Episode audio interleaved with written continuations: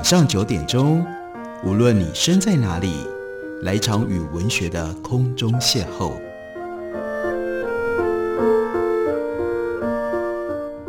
杨照谈书，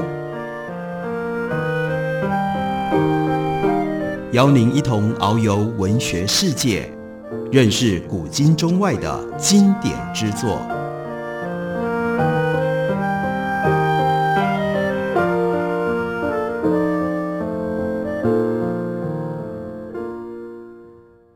各位听众朋友，大家好，欢迎收听杨照谈书。本节目于台北广播电台 FM 九三点一，每个星期一到星期五晚上九点为大家播出。我是杨照，在今天节目当中要为大家介绍的，这是三民书局的新书，作者是当代非常重要的一位社会学者、政治学者，也是社会哲学家 Charles Tilly。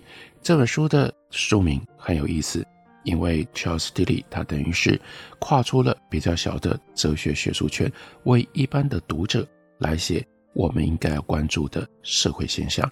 书名叫做《人为什么要找理由》，而且在面对读者上面的特别的姿态，我们可以从这本书找了 Malcolm Gladwell 写了一篇导读就可以看得出来。Malcolm Gladwell 他曾经写过《引爆趋势》。决断两秒间艺术等畅销的著作，这几本书在之前杨照谈书节目当中，我都曾经为大家介绍过。我们来看一下 Malcolm Gladwell 如何为这本书写导读。他先创造了一个小小的情景。他说，原本在跟哥哥 Jeffrey 玩耍的小 Timothy，这个时候呢，跑去找妈妈。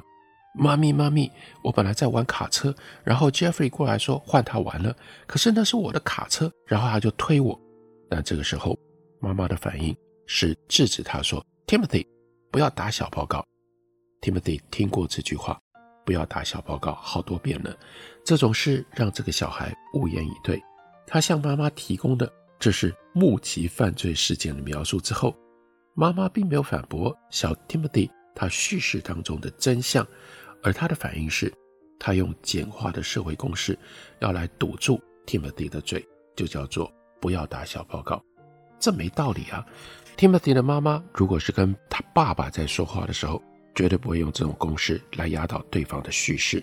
而且妈妈跟爸爸一天到晚都在互相告 Jeffrey 的状。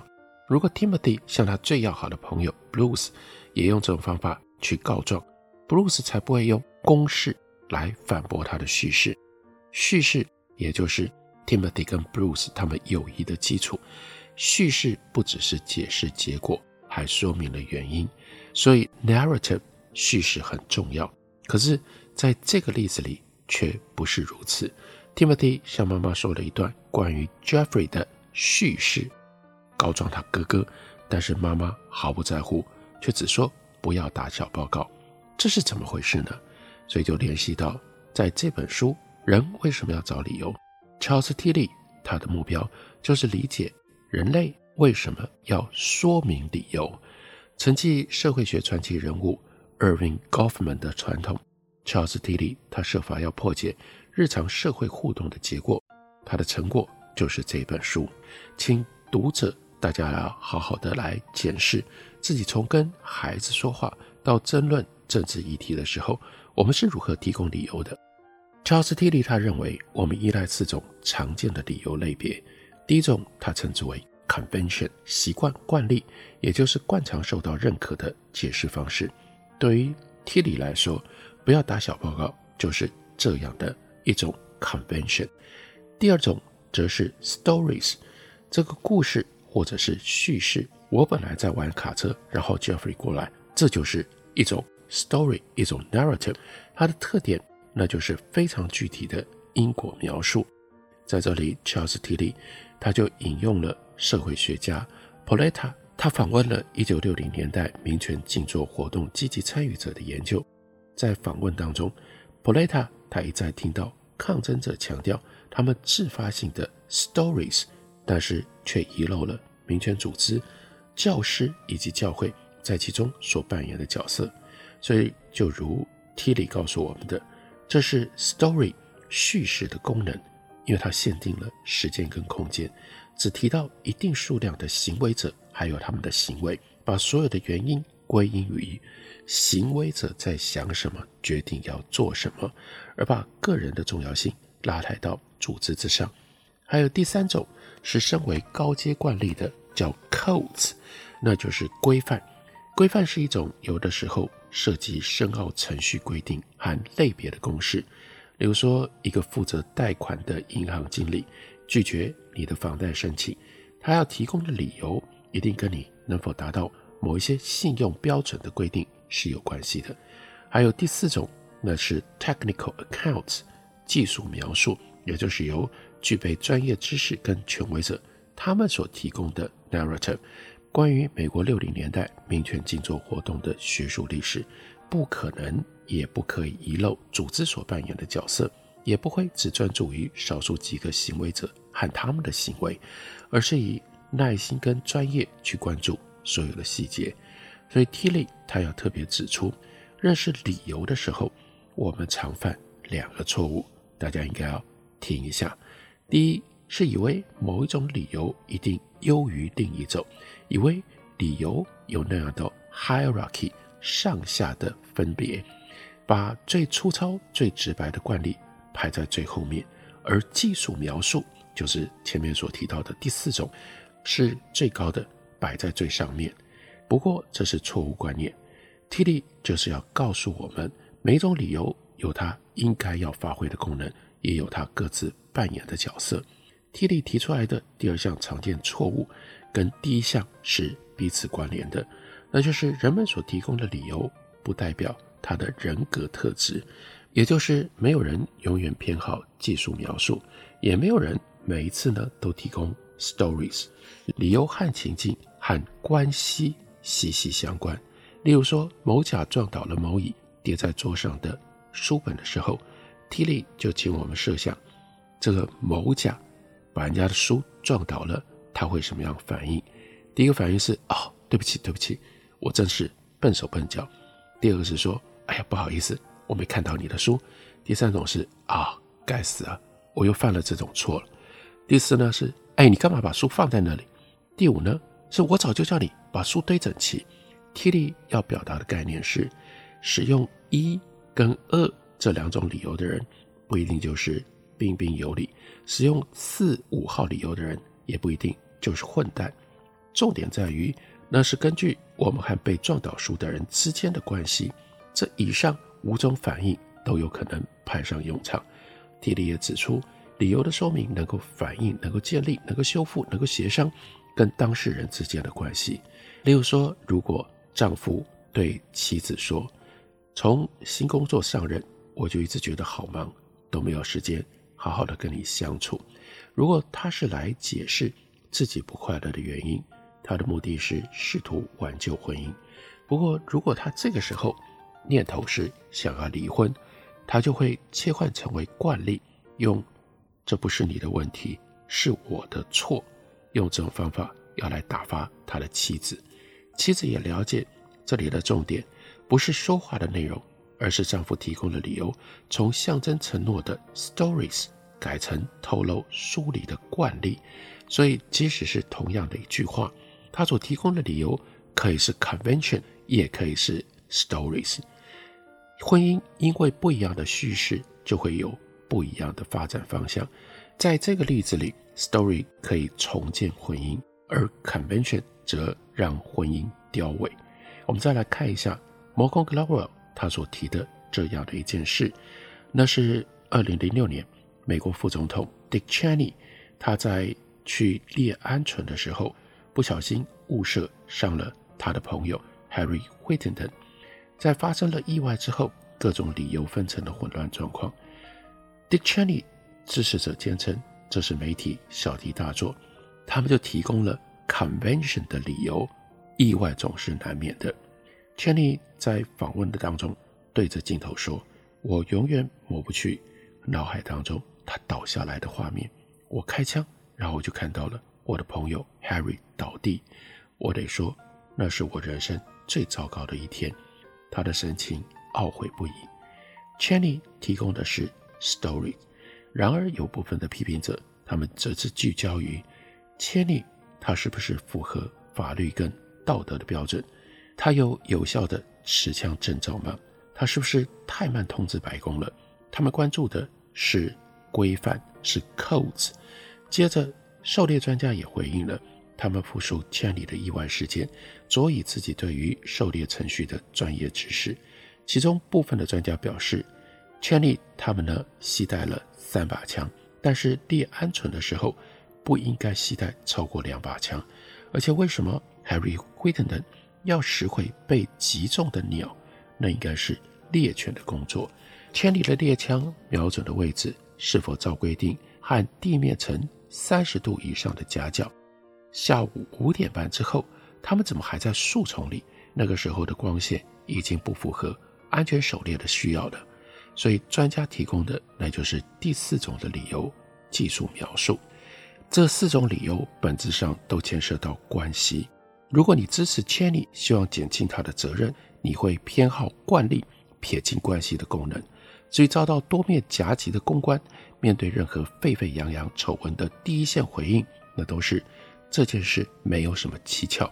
不过在这个例子里，当这个回应起不了作用，所以呢，Cheney 自己就必须要表现出忧虑、懊悔，同时却不能承认自己在程序上。有任何的失误，这个时候他就必须诉诸于 stories 叙事故事，而其他的回应，例如耸耸肩表示意外难免，会被认为是麻木不仁、难以原谅。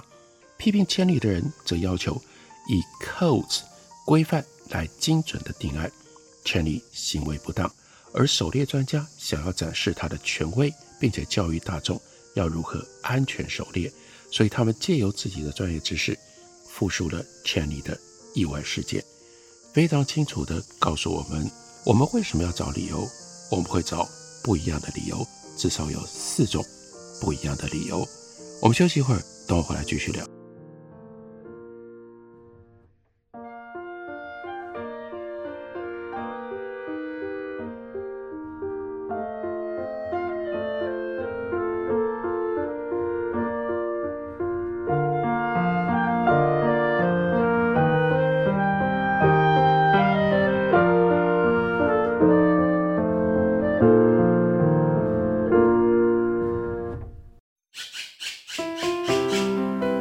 大家好，我是刘克襄。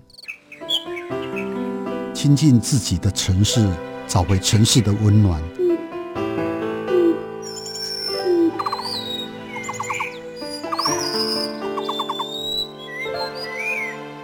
听见台北的声音，就在台北广播电台，FM 九三点一，AM 一一三四。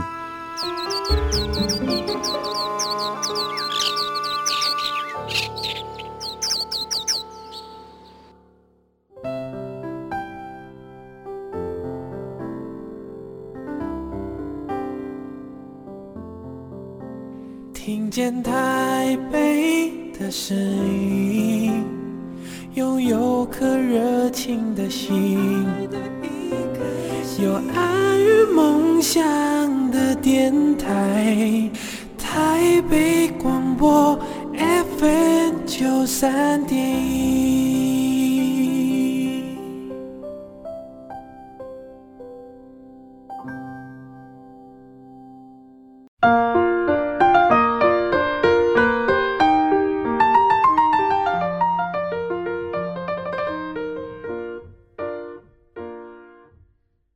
谢你继续收听《杨照谈书》。本节目以台北广播电台 FM 三点一，每个星期一到星期五晚上九点，为大家播出到九点半。今天为大家介绍的，这是三民书局的新书，作者是 Charles Tilly。这本书的书名叫做《人为什么要找理由》。Charles Tilly 他在书一开头的时候，他用了大家都很清楚、很了解、仍然保持着深刻、清晰记忆的九一一事件作为他的例证。他告诉我们。在那个二零零一年九月的早晨，当民航机遭到夹持，并且撞上纽约世界贸易中心、华盛顿五角大厦以及宾州的一处田地郊外的时候，全世界的人们开始询问：为什么？为什么会有人施加这种残酷的暴行？他们为什么针对美国？美国当局为什么不能够防范这次的攻击？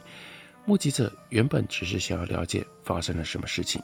接着，他们很快开始询问发生这场灾难的原因。直接当事人更面临了双重挑战，除了询问为什么会发生这起可怕的事件，也要为亲身遭遇、目睹或者是导致的特定事件寻求理由。现场的急救人员立刻展开例行工作，他们没有余裕问太多的问题。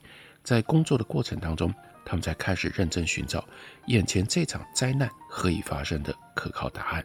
比如说，当救护车上的无线电通报有一架飞机撞上一百一十层楼高的世界贸易中心北塔，这个时候，纽约消防局急救员 Gary Smiley，他正在 Brooklyn 市区加班执勤。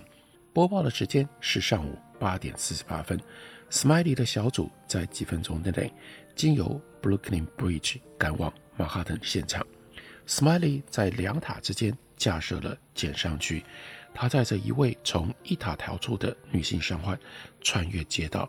这个时候，对方大喊：“有飞机！”Smiley 抬头就看到第二架飞机撞上了南塔。这个时候是上午九点零三分，也就是撞上北塔之后的十七分钟。建筑碎片开始掉落在他们的身上，因此 Smiley 就把伤患放倒在地上，用自己的身体掩护对方。一条燃烧的人类手背打在他的背上。Smiley 事后表示。当时一团混乱，所有的人都抱头乱窜。然后我突然想通，我明白发生什么事情了。一九九三年世贸中心爆炸案的时候，我也在现场。事后我在对接的 Millennium Hotel 帮忙照顾一百多名伤患，所以我知道这是恐怖攻击事件。我这样告诉大家，他们也开始采取因应的行动。Smiley 先是自行解读眼前的事件，然后呢，转告其他人。根据他所说的，其他人不只接受了这个说法，也立刻采取行动。Smiley 这个时候，他就将救护车移动到比较安全的地方，一边避开从北塔高楼层跳楼自杀人的尸体，然后进入建筑物里展开救援行动。这个时候是上午九点五十分，然后呢，南塔崩塌，变成了一座燃烧的废墟。南塔崩塌了之后不久。斯麦利开始救援其他被困在建筑瓦砾堆当中的急救员，不过救援行动很快就被迫结束了。上午十点二十九分，北塔崩塌所产生的气流把斯麦利给吹得摔落在人行道上。斯麦利爬到一辆卡车底下寻找掩护，心想着自己即将因为吸入大量的粉尘窒息而死。接着，根据斯麦利的回忆。当时他开始生气地想起三年前自己的父亲在一场随机街头抢劫案当中过世，想到自己接下来也会过世，那对还留下来的两个孩子会造成什么样的影响？然后他又想通了，他说：“那个时候我念头一转，我认为这是我逃生的动机。我想通了一件事，我知道今天还不是我的死期，我要逃出去。你知道，大家都会说。”上帝对你还有其他计划，但我觉得是我父亲对我还有其他计划。他已经在天上看过我，所以我开始爬。我不知道我在卡车底下待了多久才想通这件事。不过我开始爬出那里，挖开石头和残骸。我挣脱的时候，看到一位同样被卡在碎石当中的消防员，也正好脱困。我们都踉踉跄跄地走了几步。Smiley 这个时候，他裸露在外的皮肤都烧伤了。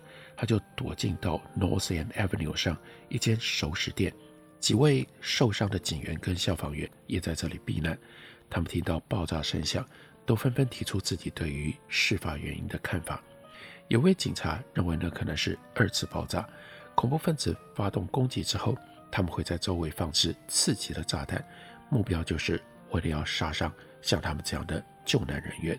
这是恐怖攻击的特征。那个时候。你根本不知道到底该相信什么，所有的人都对眼前的状况毫无头绪，什么都有可能。就我们所知，攻击范围甚至可能遍及整个曼哈顿。那个时候，现场许多人已经开始表达自己对于当下情况的解释，并提出因应之道。恐怖分子正在进行攻击，所以我们必须保卫自己。高阶官员也赶往灾难现场。对于眼前的事件寻求解释。纽约市警察局长 Bernard Carey，他才刚在总部做完运动，助理这个时候猛敲他淋浴间的门，告诉他有一架飞机撞上了世贸中心，所以 Carrick 立刻跟两名手下开车前往建筑物附近，沿途警笛大响，警灯闪烁，他们看到许多人从北塔大楼往下跳。，Carrick 下达指令，动员全市的警力。不久之后，第二架飞机撞上了南塔，飞机残骸和尸体残肢纷纷散落在下方的广场上。由于他没看到飞机，局长的保镖就表示，老板还原来还以为是炸弹，猜测是恐怖分子。但也因为这样，他立刻就进入状况。Carrie 跟助理这个时候，他们也要自己开始逃生。他们也都差一点没有能够逃出来。他们在世贸中心七号大楼后方的邮局寻找掩护。Carey 就回忆说：“我往外看，看到灾情惨状。那个时候，我听到无线电中航管局和机长大喊：‘那是民航机。’那一刻，我意识到我们遭到攻击。我对秘书大喊，叫他打给总部，可是打不通，手机服务也断讯，我们只能够用无线电呼叫。”我叫他们打给航管局，关闭领空，我们需要空中支援。我叫他们请求空援，但他们看着我，好像在问我说：“我要打哪支电话可以叫 F 十六过来啊？要打给谁？我现在怎么办？”不过航管局处理好了，他们关闭了领空，也呼叫军方。这个时候，我下令封闭整座城市，关闭所有的桥梁和隧道，禁止进出。那个时候，我主要的顾虑是。地面可能还有二次攻击，他们先从空中发动攻击，是不是也在地面设有埋伏？地面有没有敌人？另外也在想，他们到底是谁？他们是什么人？随着事件一一开展，你只能够试图去拼凑全貌，一时之间千头万绪。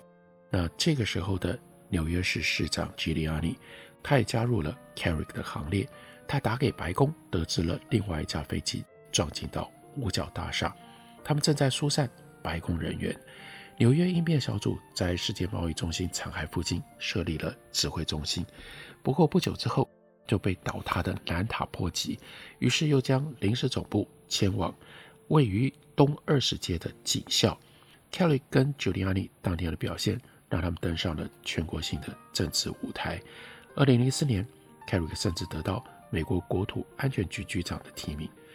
世界贸易中心和五角大厦附近的目击者对于理由的探寻，其实也就是人类一种非常普遍的惯例。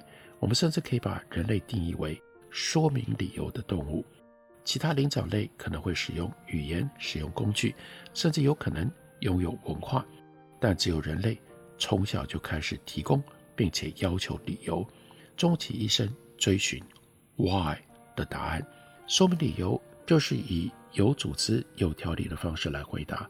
X 可以是你说明自己为什么迟到了，或者是我解释为什么我中了乐透，或者是驾驶飞机撞进世界贸易中心和五角大厦的劫机者。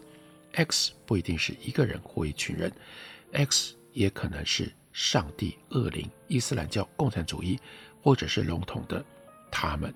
X 有时候指的是个人、群体、组织、某个类别、某种力量，或者是看不见的实体。X 导致了 Y 的结果，还是回到世界贸易中心的灾难，它引发了人们在多种层次上寻找理由，包括劫机者为什么是挟持飞机撞进到建筑物，建筑物为什么会起火崩塌？以受迫击者的角度来看，我为什么会做出某一种行为？我们为什么会有这种行为？以受迫击者跟目击者的角度来说，其他人为什么会做出某一些行为？什么原因导致恐怖主义？什么原因导致广义的暴力？所以，Charles Tilly 他就用这一段话跟我们解释，我们会在这本书里面读到什么？是从众多层次，以具备同理心，同时追根究底的心态来解释、说明理由这件事。这本书询问人们如何、为什么、透过哪些不同的方式，为自己和他人的所作所为、自己和他人的遭遇提出理由。这里探讨的不太是人生邪恶或人类弱点这一类的问题，而是不一样的人每天执行例行公事，面对困境，对彼此做出评断，或遭遇到像九一一这类紧急状况的时候，我们所提出来或我们所接受的具体理由。